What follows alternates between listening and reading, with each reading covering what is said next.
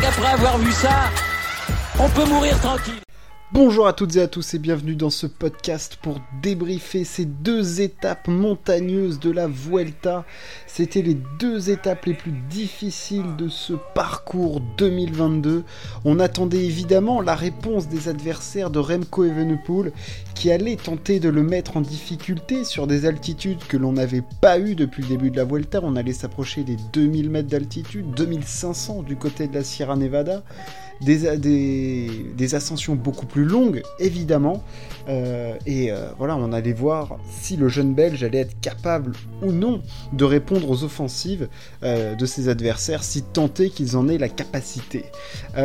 et on a été servi hein, au niveau du programme. On a eu deux très belles étapes, des étapes difficiles, beaucoup de rythme, des étapes éreintantes. Euh, mais avec deux euh, profils différents, euh, deux physionomies de course bien bien distinctes entre celle de la Sierra Pandera et celle de la Sierra Nevada. alors il faut savoir que Evenepoel a été mis en difficulté du coup lors de ces deux étapes, hein. surtout lors de celle de la Sierra de la Pandera remportée par Carapaz, celle de la Sierra Nevada a été remportée par, par Timen Arensman c'est deux ascensions différentes. La Sierra de, la Pandera, c'était 7 km et quelques. Euh, Sierra Nevada, c'était 20 bornes avec 5 premiers kilomètres d'enfer et ensuite un col très roulant, très long, très éreintant du 6-7% tout le temps. Donc euh, la physionomie de course lors de la Sierra de la Pandera, euh, Roglic a placé une attaque et bah, tout simplement, Evenpool a été incapable de suivre. Euh, il, était vraiment, on le voyait vraiment grimaçant. On n'avait pas vu du tout ce faciès euh, chez le Belge depuis le début. Et surtout, tous les autres favoris ont pu suivre et lui ont repris du temps euh, lors de cette étape. On a vu un Miguel André Lopez très à l'aise sur ce genre d'ascension qui clairement monte en régime et surtout un Primoz Roglic qui n'a pas hésité euh, à attaquer, euh, tout de suite suivi par euh, un Henrik Mas, évidemment. Joe Almeida, lui, c'était un petit peu différent parce que, comme à chaque fois, au début de l'ascension, il pète, mais il remonte par la suite. Il a très très bien fini, quatrième de l'étape. là où j'étais un petit peu plus surpris, c'est de voir à 2 km de l'arrivée, de voir Henrik Mas, mais complètement saturé du rythme de Primoz Roglic et de, Miguel André Lopez. Euh, il a complètement lâché prise pour finir seulement 20 secondes devant Evenpool qui en perd 52 sur Roglic avec euh, les bonifications. Euh, le Belge a été vraiment mis en difficulté lors de cette étape. il était évidemment seul, hein, il n'y avait plus de coéquipiers, mais là, de toute façon, à ces altitudes-là, il y a ces, à ces rythmes de montée, les, leaders se débrouillent euh, comme ils peuvent. Euh, un Juan Ayuso aussi avait eu un petit peu de difficulté, avait perdu du temps sur Carlos Rodriguez. Euh, c'était un véritable chantier parce que tout le monde était vraiment à fond. Evenpool en difficulté et surtout un Roglic que voilà, on voit vraiment du Primoz beaucoup beaucoup mieux. Alors je sais pas si c'est du grand grand Primoz Roglic, mais clairement les jambes du Slovène vont de mieux en mieux et on se disait que sur une montée de 7 km et il a attaqué à peu près à 4 km du sommet. Euh, il reprenait déjà 50 secondes à peu près à Remco sur une ascension comme la Sierra Nevada avec l'altitude en plus qui était clairement l'interrogation que l'on avait pour, euh, le Belge. On se dit que là Roglic il a une grosse grosse carte à jouer lors de la Sierra Nevada demain. Euh, parce que certes il y a eu des forces qui ont été dépensées mais elles sont dépensées du côté des deux coureurs. du coup il y, a, une carte à jouer pour la Jumbo Visma en tout cas aussi parce qu'il n'est pas tout seul Primoz. Alors certes, il n'y a plus mais il y a encore du Juan Denis qui peut faire du tempo. Tu as du euh, Sam Omen. Donc euh, il y, a encore des coureurs euh, de ce côté-là. Et puis surtout, on a un Miguel André Lopez qui est de mieux en mieux et qui peut s'avérer être un allié de circonstance, surtout sur des, hauteurs comme celle-là, hein, où c'est un des meilleurs coureurs lorsque les altitudes sont à plus de 2000 mètres. Hein. On pense évidemment à du, à du Quintana ou à du Bernal, on le sait. Tout ce qui est colombien euh, à ces altitudes-là, c'est un truc qu'ils adorent. Et ils ont un petit truc euh, en plus par rapport aux autres. Et clairement, Remco, on le sait, même s'il a fait des stages en altitude, qu'il a beaucoup euh, travaillé ce point-là, ça peut être sa faiblesse. les, montées plus longues et les arrivées en altitude. Et c'est clair que quand on l'a vu vraiment dans le dur, hein, faut le dire, il était clairement c'était compliqué. Il perd quand même près d'une minute. On a eu, bah déjà on se dit que la Vuelta elle est clairement pas finie. Et qu'il y a encore moyen pour les autres de le mettre en difficulté parce que demain, donc le dimanche, on avait l'étape la plus compliquée depuis le début de la Vuelta et euh, il, y avait encore une troisième semaine avec encore deux arrivées au sommet, donc encore un terrain de jeu pour le mettre en difficulté.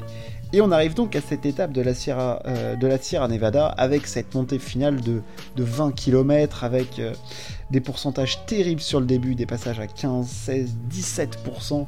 Enfin bref, un chantier terrible.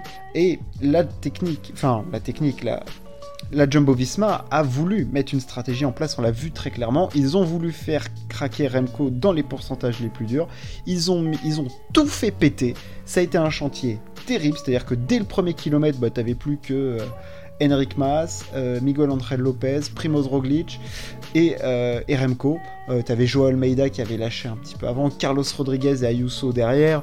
Euh, enfin bref, il y en avait un petit peu de tous les côtés, avec toujours Tim Rensman qui a fait une montée phénoménale lors de cette étape. Hein. D'ailleurs, il a été mythique pour reprendre Marc Soler et gagner l'étape parce qu'il ne perd que très peu de temps finalement sur le groupe des favoris il a fait une montée exceptionnelle. Mais donc du coup, la Jumbo, en faisant péter très très tôt, euh, n'a pas réussi à euh, faire décramponner euh, Remco Evenepoel. Roglic a fait un petit peu le, train. mais tout de suite, il, il s'est remis quelques kilomètres derrière, il s'est remis en, queue du, groupe avec Lopez, Ben O'Connor, aussi Mas, évidemment, Lopez et, Remco. Et après, c'est Remco qui a fait une partie du tempo jusqu'à ce que Superman Lopez plante une banderille. Euh, à laquelle ni Primoz ni Remco ne répondent. Seul Henrik Mas y va quelques hectomètres plus loin. Alors, les deux, clairement, on le sait, c'est pas les meilleurs amis du monde. Euh, d'ailleurs, euh, Lopez avait abandonné la Vuelta l'année dernière pour un contentieux, disons-le comme ça, avec Henrik Mas. Ils se sont pas vraiment aidés, hein, disons qu'ils n'ont pas passé les relais comme deux mecs qui étaient meilleurs potes. Mais ils ont dû collaborer quand même un petit peu. Ils ont récupéré David Delacruz qui a fait un temps, un temps le tempo. Mais derrière, voilà, 25, 30 secondes, on avait toujours euh, et Roglic, et ça, ça a duré pendant 8 euh, bornes, jusqu'à ce qu'à 1 km et demi de l'arrivée, t'es Primoz, qui, je le voyais pas mettre une attaque, honnêtement, place une petite banderie, une petite accélération, et là, Remco, et eh ben Remco, il était planté, euh, il se fait encore lâcher, il va perdre une quinzaine de secondes sur, euh, l'ami euh, sur slovène et il va en perdre un peu plus sur, euh, sur Mas et Lopez. Remco Evenpool sur Mas et Lopez, il en perd 36 si je ne m'abuse. ouais, c'est ça. Alors sans bonification, hein. il en perd 36. Donc Remco Evenepoel, au final, sur les deux ascensions les plus difficiles, il a lâché du temps.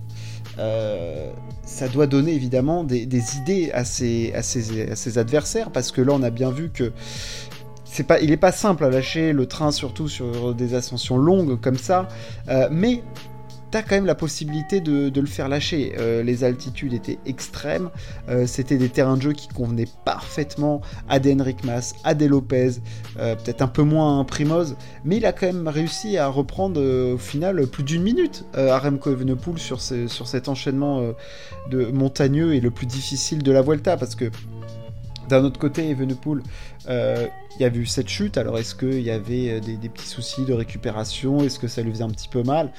Le fait est que il a passé ces deux étapes et qu'il a quand même encore un petit peu de marge au classement général. Il a quand même une 34 sur Roglic et 2-0-1 sur Mass. Donc il a encore une avance confortable, euh, sachant que demain c'est journée, enfin qu'aujourd'hui lundi c'est journée de repos, mardi c'est un sprint et on aura à nouveau des étapes difficiles un petit peu plus tard sur des sur des montées qui lui conviennent un petit peu plus, euh, disons des, montées peut-être un petit peu moins pentues et, et surtout un petit peu moins longues, hein, des efforts où, le Belge excelle vraiment beaucoup plus, comme on l'a vu en première semaine, et là il y avait personne qui était en capacité de suivre le rythme d'un Remco Evenepoel sur des montées où il mettait le tempo de 25-30 minutes, il était intouchable. Euh, franchement, euh, Remco, il m'a, plutôt rassuré parce que euh, je pensais pas que Roglic.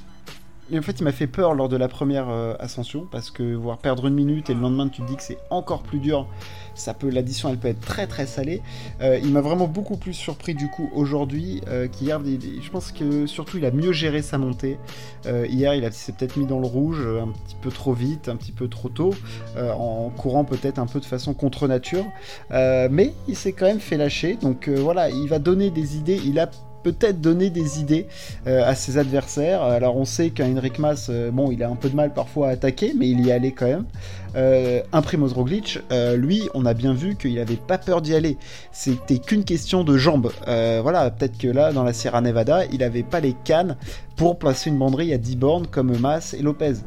quand il a pu le faire à la Pandera, il l'a fait. Et il a repris beaucoup de temps, donc avec une forme potentiellement montante à voir, à voir, et on va avoir en tout cas des jolis combats là lors de la dernière semaine, et rien n'est fait.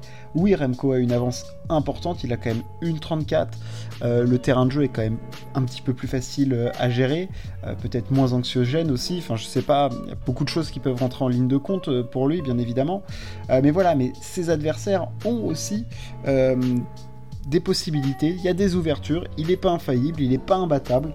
Euh, de toute façon, on l'a bien vu, hein, aucun, aucun coureur n'est imbattable. On pensait Pogachar euh, allait conquérir un nouveau Tour de France, et ben il s'est fait cueillir à froid par un Vingegaard stratosphérique. Donc euh, il y a encore du terrain de jeu. Roglic et Mas sont pour moi les deux alors Lopez, je le trouve très fort là. Ce sont pour moi les deux qui sont à même de déstabiliser le plus euh, l'ami Remco. Euh, voir, ce qu'ils vont être capables de faire. Mais en tout cas, on a eu euh, voilà des, informations supplémentaires. Evenepoel a énormément progressé sur les montées longues en altitude, mais il n'est pas encore au niveau des meilleurs grimpeurs. il lui reste encore un petit peu de boulot de ce côté-là, mais il a fait clairement après ce week-end un grand pas vers le maillot rouge et une victoire finale potentielle euh, du côté de Madrid, ça c'est sûr. Euh, y avait, on beaucoup d'attentes du côté de, ces deux étapes. On a eu un énorme spectacle, hein, parce que pour parler un petit peu des étapes, euh, Carapaz il fait un sacré numéro pour, à la Pandera pour résister. Et aujourd'hui, Timen Arensman, il était stratosphérique. Il prend l'échappée dès le début, il s'est pas démonté. Malgré sa jeunesse, il avait fait super gestion de montée parce que, au contraire d'un Marc Solaire qui a beaucoup donné dès le début, lui il a beaucoup plus géré son effort. Et euh, il a pu euh, déposer l'Espagnol par la suite et surtout, surtout, surtout résister à Lopez et Mas qui étaient lancés à sa poursuite euh, derrière très grosse étape du, néerlandais. voilà, lui qui a 22 ans à la DSM, qui a pas de contrat d'ailleurs pour l'année prochaine, a été très très impressionnant lors de la montée de la Sierra Nevada. Et on aura encore dans ce Tour d'Espagne de très très jolies étapes. Euh, du côté, euh, alors c'est l'Alto des Piornal, je crois, la prochaine arrivée au sommet. Euh, voilà, ça sera le, 8 septembre peut-être une possibilité pour Remco d'assommer définitivement pour les autres, de faire vaciller le Belge. Voilà ce qu'on pouvait dire sur ces deux étapes. J'espère que ça vous a plu. N'hésitez pas à vous abonner, à partager ce podcast. Merci de m'avoir écouté. Ciao, à plus.